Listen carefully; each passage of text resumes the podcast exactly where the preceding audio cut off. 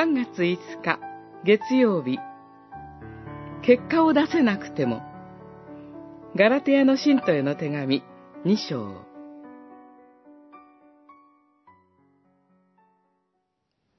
人は立法の実行ではなく、ただイエス・キリストへの信仰によって義とされると知って、私たちもキリストイエスを信じました。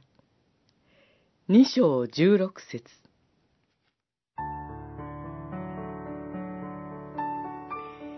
激しい競争社会です。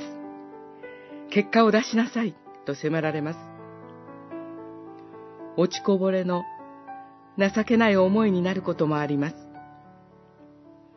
行いによって義とされる世界では、成果を上げれば、あなたは正しい。それで良いと評価されます。頑張り屋さんは評価されるかもしれません。けれども、それだけでは、行き詰まる競争でいつ振り落とされるかもしれない不安の人生です。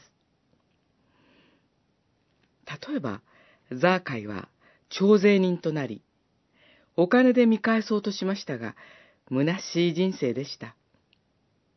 そのような中でイエス・キリストに近づきました。その彼を主はアブラハムの子と呼んでくださいました。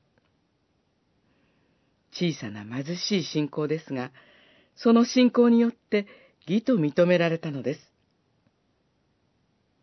神の子、イエス・キリストが義と認めてくださったのです。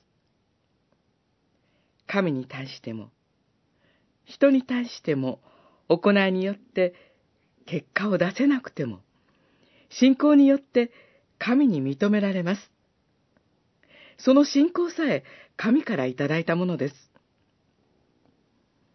福音は、この世の尺度で測れません。